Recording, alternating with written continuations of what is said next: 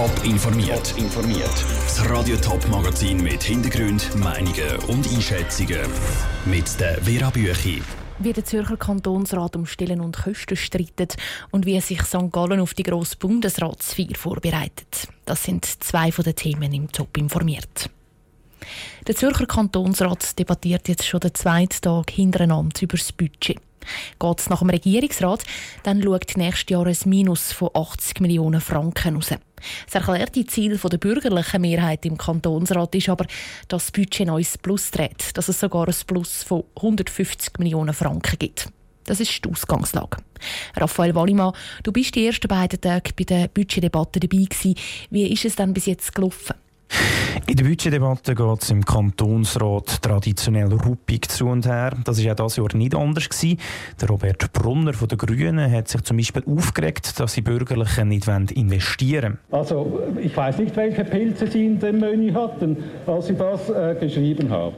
Der Marcel Lenkenhager von der BDP ist grundsätzlich froh, dass sich die bürgerliche Mehrheit im Rat wie in den letzten Jahren meistens durchsetzt beim Budget. Links-Grün, seien wir ganz ehrlich, ihr seid eigentlich froh darum.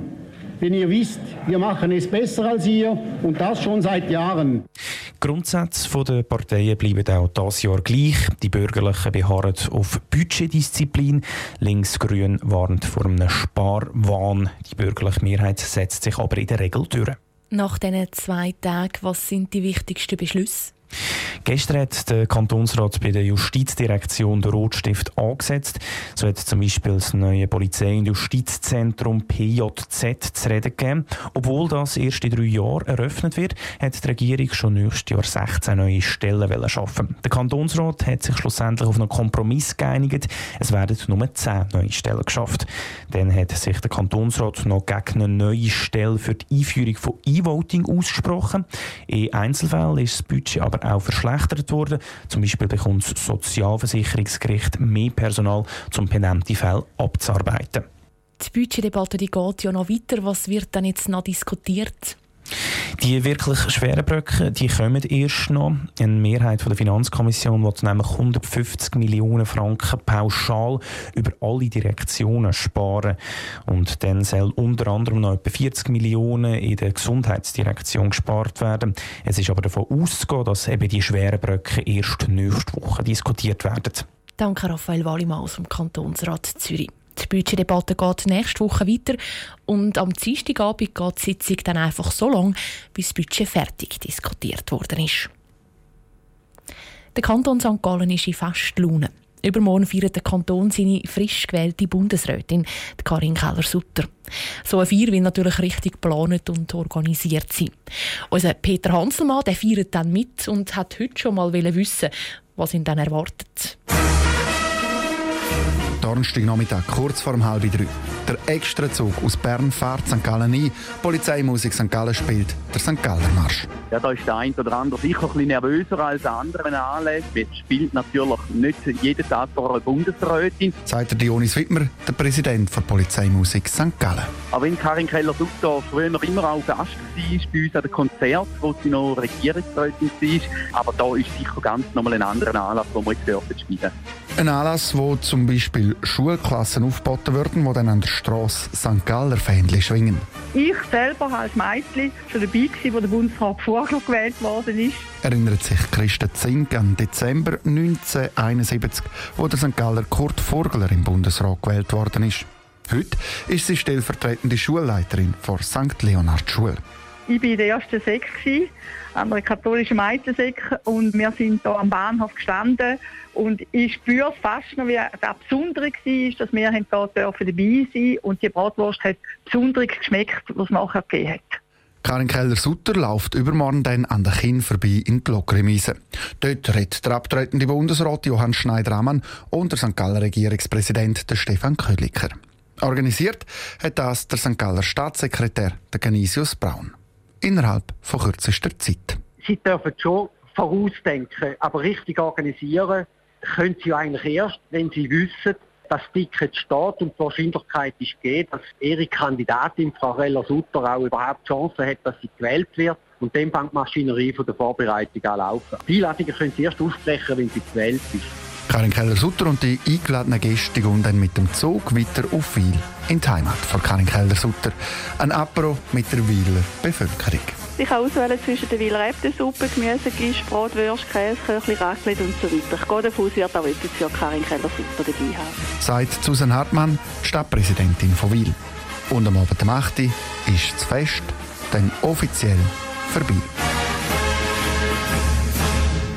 Der Peter Hanselmann. Der Kanton St. Gallen lässt sich das Fest gut 150.000 Franken kosten. Mit der Wahl von der Karin Keller-Sutter im Bundesrat kann der Kanton St. Gallen zwar eben feiern, aber er muss dann auch noch wählen, nämlich ihre Nachfolge im Ständerat. Bis jetzt gibt es mit dem Benedikt Würth, dem CVP-Regierungsrat, aber erst einen offiziellen Kandidat, ein Mann. Auch in anderen Kantonen ist das Bild ähnlich. Frauen verabschieden sich aus dem Ständerat, Nachfolgerinnen sind schwer zu finden. Es könnte sogar sein, dass nach den nächsten Wahlen im Herbst Brigitte Heberle-Koller aus dem Thurgau die einzige Ständerätin ist.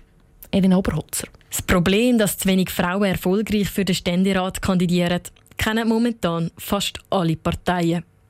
Ein Problem, wo laut dem Parteipräsident der Zürcher SP, Andreas Tauru, auch ein eigenes Verschulden ist. Grundsätzlich ist es immer die Arbeit von uns Parteien oder allgemein einfach auch in der Gesellschaft, dass wir müssen schauen dass wirklich mehr Frauen in Politik gehen, dass mehr Frauen auch für Politik können motiviert werden, eine Möglichkeit haben, in Politik zu gehen. Eine Partei, die gerade mit einem Abgang von der Karin Keller-Sutter klarkommen, ist die St. Galler FDP.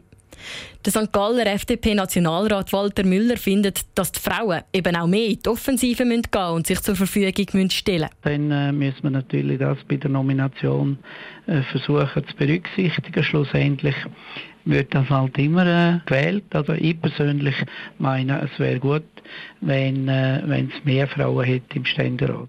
Dass im Ständerat aber an Frauen fehle, liegt laut dem Thurgauer CVP-Präsident Paul Rutishauser auch daran, dass man nicht von heute auf morgen eine Frau aufs Amt als Ständerätin kann aufbauen kann. Im Prinzip fängt unten an Frauenförderung. Und dort müssen wir schauen, dass wir gleich viele Frauen wie Männer haben. Nationalrat am Schluss kommt es dann auch im Ständerat so. Weil man oben da direkt einsteigen kann auch eine Frau oder ein Mann nicht beim Ständerat. Und das ist immer eine Knochenarbeit. Oder es bekannt werden, bis man dann in das Amt gewählt werden kann. Der Konrad Langhardt, Parteipräsident der Zürcher SVP, meint darum, dass die Parteien das schon im Voraus planen müssen, wenn sie Kandidatenlisten für beispielsweise den Kantonsrat machen diesen Sektionen den Auftrag geben, die Frauen auch anzusprechen, die da in Frage kommen. Aber schlussendlich sind es immer Frauen selber, die müssen auch wählen und sich zur Verfügung stellen. Und wenn sie das wollen, dann haben sie gleichwertige Chancen wie Männer auch in der Partei. Dass sich die Frauen auch gegen die Männer durchsetzen können.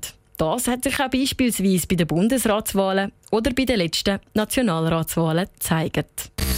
Top informiert, auch als Podcast. Mehr Informationen gibt es auf toponline.ch.